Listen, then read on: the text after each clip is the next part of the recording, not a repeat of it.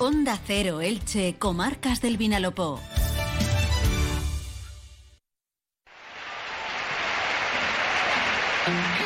Deportes en Onda Cero Elche, con Monserrate Hernández.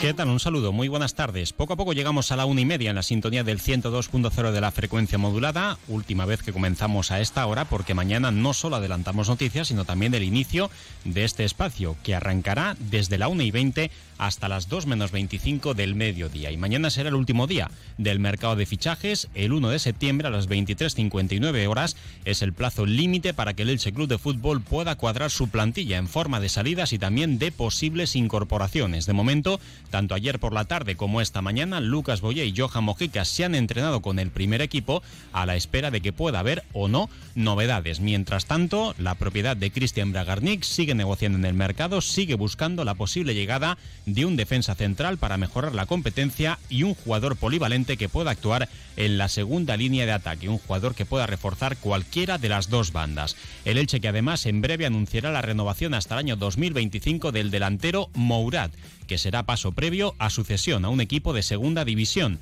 Su destino podría ser el Lugo, el Burgos o el Andorra.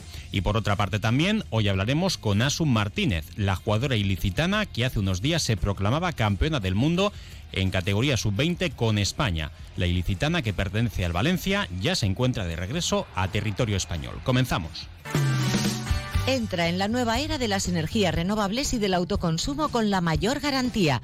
En Electrofret ofrecemos un servicio integral llave en mano para la instalación de tus paneles solares, el estudio de viabilidad, asesoramiento, legalización y tramitación de las subvenciones vigentes. Empieza a generar y consumir tu propia energía con la garantía de Electrofret y sus 20 años en el sector. Infórmate en el teléfono 965 681 540 o en electrofret.com. Bueno, pues mañana a las 12 de la noche se va a cerrar por fin este mercado veraniego de fichajes correspondiente al año 2022 y a la temporada 2022-2023 y lo cierto es que desde que llegara la última incorporación del Elche, Domingo Esquina, no ha habido ninguna noticia en lo que se refiere a entradas y salidas. Todo ha venido gestándose desde que el pasado sábado, tras la derrota por 0-1 ante la Real Sociedad en el Estadio Martínez Valero, el técnico del Elche, Francisco Rodríguez, encendiese la luz de alarma y que el futuro de Lucas Boyés se presentaba incierto hasta este final de mercado. El delantero argentino, ya lo contábamos aquí en Onda Cero, había trasladado en la pérdida del encuentro tanto a Cristian Bragarnik como al entrenador del Elche su situación había recibido la llamada de Julen Lopetegui y de Monchi para que cambiase de aires y para que intentase forzar su salida del Elche. Más que forzar, de una mala manera, lo que pretendía el Sevilla es que pudiese facilitar su salida y su traspaso al conjunto andaluz. Bueno, pues esa conversación se produjo y Cristian Bragarnik lo tuvo claro. Si el Sevilla quiere el traspaso de Lucas Boyé, se tiene que dirigir directamente al Elche, porque en caso de hacerlo deprisa y corriendo a última hora en el mercado, se remitiría a su cláusula de rescisión. La operación total para el Elche del traspaso de Lucas Boyé tenía que estar en torno a los 20 millones de euros, que podría ser con una cifra fija, podría ser en diferentes plazos o incluso con variables. Pero Cristian Bragarnik ya tasó a Lucas Boyé en 20 millones de euros. No hay urgencia económica, deportiva sí, porque Lucas Boyé es un jugador muy importante para el equipo y a falta de menos de 48 horas para que se cierre ese mercado veraniego de fichajes, la noticia es que Lucas Boyé sigue estando en el Elche. De todas maneras, ni mucho menos reina la tranquilidad en los despachos del feudo franjiverde. Hoy Cristian Bragarnik, en torno a las 12 del mediodía, llegaba al Martínez Valero. A primera hora de la mañana ya estaba el presidente Joaquín Buitrago y el secretario técnico Sergio Martínez Mantecón y todos a la espera de noticias. Hay diferentes frentes abiertos, todo es el efecto dominó del que venimos hablando tiempo atrás en este mercado en su día poníamos la analogía con ese efecto dominó, lo que puede suceder en el lateral izquierdo, cuando se mueve una ficha empiezan a caer todas de forma correlativa, y eso es lo que está ocurriendo ahora mismo en el mercado de fichajes en lo que afecta a los delanteros. La salida de Sadik con destino a la Real Sociedad, anteriormente la de Isa, que se marchó también traspasado, el futuro de Raúl de Tomás, si se queda o no en el español de Barcelona, Cavani que llegó al Valencia, el Valencia que busca otro delantero y bueno, entre esas piezas y ese puzzle veremos cómo queda todo cuadrado mañana cuando se cierre ese plazo para las incorporaciones. Pero bueno, lo importante es que el Elche tiene claras las cosas, le ha puesto precio, 20 millones de euros, ni que decir tiene que antes de la llegada de Cristian Bragarnik, Lucas Boyé ya estaría fuera del Elche y además con una cifra muy inferior a la que actualmente se está manejando y se están defendiendo no solo los intereses deportivos del equipo, sino también los económicos. También veremos si en el caso de que se produzca la salida de Lucas Boyé, que ni mucho menos está descartada, llegaría otro delantero centro para poder cubrir esa vacante. Habría poco tiempo y no sería para nada descabellado que contando que quedan 11 partidos para que eh, llegue ese Mundial de Qatar y luego muy poquito para el mercado de invierno, pues que se tirara hacia adelante con Roger Martí, Ezequiel Ponce y Peremilla y que eh, ya en el mes de enero, partiendo todos con la misma, el mismo mercado y el Elche además con dinero en caja con ese traspaso de Lucas Boyé pudiese ver un futbolista pues que no haya entrado en los planes de su equipo en la primera parte del campeonato y que por tanto pudiese aceptar la propuesta franjiverde. Caso similar en la situación de Johan Mojica, aunque ahí el Elche poco o nada tiene que hacer, su cláusula es baja, 5,5 millones de euros, y el Elche que está a merced de que otro club, sobre todo el Villarreal, pueda depositar su cláusula a última hora. Serían 5,5 millones de euros, Johan Mojica sería el encargado de depositarla,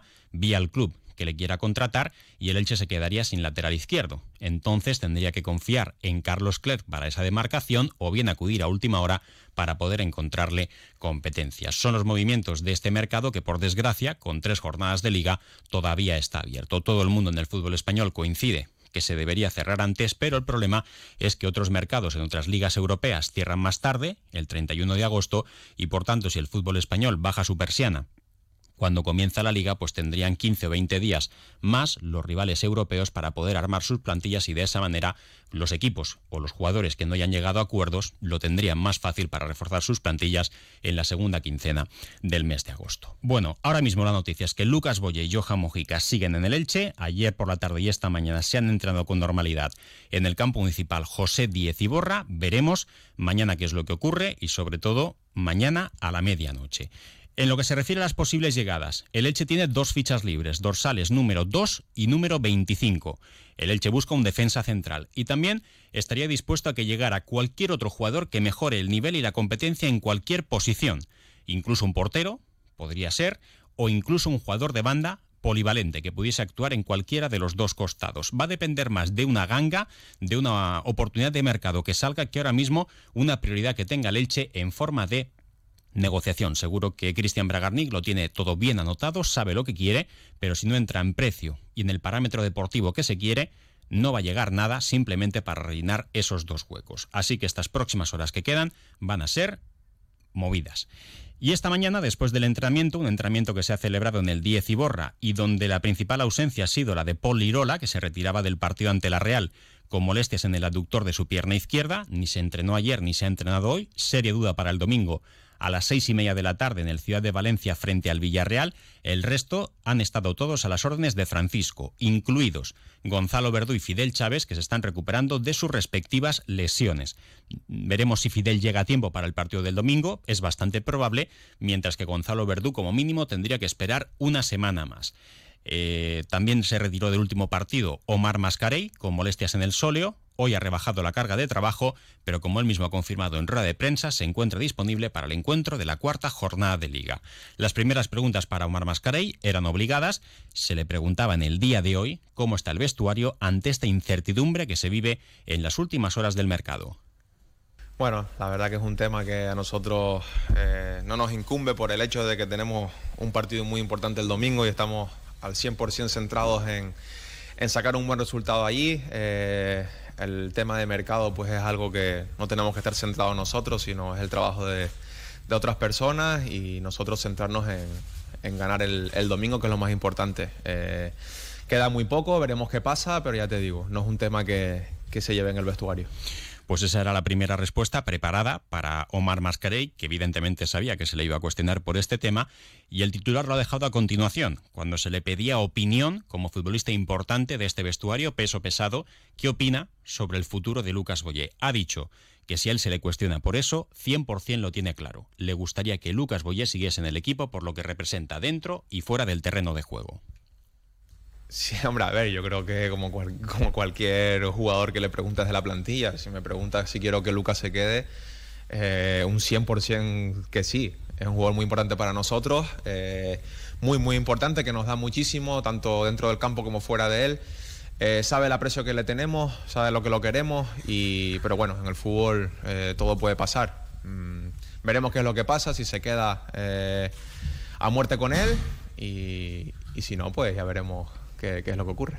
Pues ojalá que Lucas Boyé se pueda quedar en el Elche Club de Fútbol. Y la otra noticia que les avanzamos hace unos minutos mediante nuestra página web ondacero.es barra Elche es que el secretario técnico del Elche Club de Fútbol, Sergio Martínez Mantecón, ha llegado a un acuerdo con el delantero murciano del filial, Mourad, para renovar su contrato, para ampliarlo por dos años más. Ese contrato lo tenía firmado hasta el 30 de junio de 2023, ha llegado a un entendimiento para ampliarlo dos años más, por tanto hasta el 30 de junio del año 2025, y una vez que se oficialice, el Elche Club de Fútbol también anunciará dónde se va cedido, porque Mourad no va a jugar en tercera federación, lo va a hacer en un club de segunda división ahora mismo se debate entre tres ofertas, el Club Deportivo Lugo, el Andorra y el Burgos. Uno de esos tres equipos será su destino para lo que resta de temporada. Mourad, que cuando termine esa cesión tendrá que llegar al Elche para incorporarse a la primera plantilla, hacer la pretemporada y si no sigue en la primera plantilla podrá obtener la carta de libertad, incluso recibiendo una pequeña indemnización por parte del conjunto ilicitano. Mourad que hizo buena pretemporada con el Elche, marcando goles y que además también cuando fue bajado al filial por el tema de su contrato ha tenido un comportamiento ejemplar. No es sub-23, no podía alternar el segundo equipo de tercera federación con la primera plantilla en primera, el chico no se ha quejado y ha esperado a que hoy, penúltimo día del mercado, día 30 de agosto, se haya podido llegar a este entendimiento. Un entendimiento que se ha producido esta misma mañana en los despachos del Martínez Valero con sus dos representantes, uno de ellos Jesús García, quien fuera responsable del fútbol base del Elche y también exjugador y capitán del fútbol base y el propio futbolista que estaba presente en esa cita. Una y cuarenta minutos, una pausa y enseguida escuchamos a Asun Martínez. Ningún sitio como Madagascar Mascotas para cuidar de tu mascota. Peluquería canina y felina, centro de adopciones, adiestramiento, servicio a domicilio y el mejor asesoramiento por parte de profesionales. Descarga nuestra app y pide cita en nuestra peluquería. Madagascar Mascotas. 10 años del mejor servicio para ti y el mayor surtido para tu mascota. Onda Cero Elche sube con ascensores Serki. Cada semana en Onda Deportiva Elche destacamos al mejor equipo, club o deportista de los últimos siete días. No corras riesgos innecesarios. Tu seguridad y la de tu familia están en juego. Visita la web serki.es. Y esta semana sube con ascensores Serki en la sintonía de Onda Cero Elche con marcas del Vinalopó, una de las mejores deportistas ilicitanas, una campeona del mundo en categoría sub-20 con la selección española de fútbol femenino. Hablamos con Asun Martínez. Asun, buenas tardes. Buenas tardes. Bueno, en primer lugar hay que felicitarte por ese tremendo éxito, campeona del mundo, ese título logrado en Costa Rica tras vencer por 3 a 1 en la final a Japón. Te presentabas como titular en esa final, dejabas el partido sentenciado con 3 a 0, era sustituida en el tiempo de descanso. Y bueno, a la espera de poder regresar a Elche, en primer lugar, ¿cuáles son tus sensaciones, Asun? ¿Te lo crees ya o no? Eh, no, todavía no me lo creo, es como un sueño hecho realidad, pero todavía asimilándolo porque al final es algo que hemos hecho histórico y bueno, poco a poco creyéndomelo. Hmm. Dejabas el partido encarrilado en el descanso con el 3 a 0, ¿eh? Sí, sí, o sea, era un partido muy complicado, luego ya sí que es verdad que la segunda parte nos sometieron muchísimo y teníamos que, que meter una jugadora más en el centro del campo porque nos estaban haciendo daño, pero bueno, defendimos muy bien, aguantamos el resultado y súper contenta, la verdad. Asun, eh, antes de llegar a Elche, viajarás a Valencia, donde eh, militas en, el equipo, en el Valencia Club de Fútbol. Has recibido felicitaciones de todo el mundo. El propio alcalde Carlos González te prepara un recibimiento en la ciudad, en el Valencia también. Tremendamente felices por tu presencia allí. El Elche orgulloso de ser el club donde te formaste desde pequeñita. Y bueno, todavía una larga carrera por delante, ¿no? Muchos títulos por conquistar. ¿Cómo has vivido todo esto? Eh, la verdad que muy contenta por todo el recibimiento que, que he tenido. Se han portado muy bien conmigo toda la ciudad, el alcalde, como tú dices. Eh, el Valencia también eh, me hará algo en Mestalla, así que súper contenta y, y muy feliz, la verdad. Mm. Oye, ¿estarás el domingo en el partido del Elche contra el Villarreal en el Ciudad de Valencia o te tomas unos días de descanso? Eh, no, no tengo vacaciones. Oye, y de todas las felicitaciones que has recibido, eh, ¿con cuál te quedas? ¿Cuál ha sido el más sorprendente y el que más orgullosa te ha hecho sentir? Bueno, al final son muchas felicitaciones. Ahora mismo ni me acuerdo de todas porque hay mensajes que no podía ni responder de tantas horas de, diferencia y, y de avión. Pero al final me quedo con, con toda la gente que nos apoya de principio a fin y sobre todo con mi familia, que es la que la que ha estado siempre a pie de cañón, pase lo que pase. Mm. Asun, y la última, eh, eres jovencita, ¿qué sueños te quedas por cumplir? Eh, bueno, eh, yo creo que un sueño por cumplir sería debutar en una absoluta y, y seguir ganando, ganar, ganar y ganar. Como decía Luis Aragonés, ¿no? Sí. Asun, pues nada, a la espera de que regreses a Elche, enhorabuena desde la ciudad, merecido sin duda y a continuar con esa prometedora carrera futbolística. Que lo disfrutes. Gracias. ¿El servicio de mantenimiento de tu ascensor no te ofrece un servicio permanente fines de semana y festivos? Llama a Ascensores Serki. Te daremos una solución a la medida de tus necesidades. En Ascensores Serki ponemos a tu disposición un equipo de profesionales rápido y eficaz. Los héroes de tu comunidad siempre están a tu servicio. Llama ya al teléfono 965 42 23 76 o visita serki.es.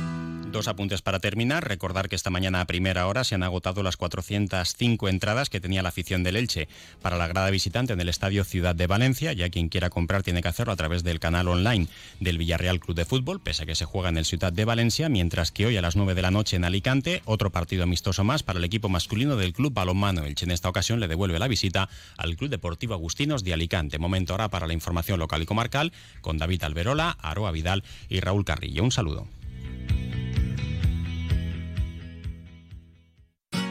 Comercial Persianera. Puertas, tableros, parquets, cocinas y bricolaje.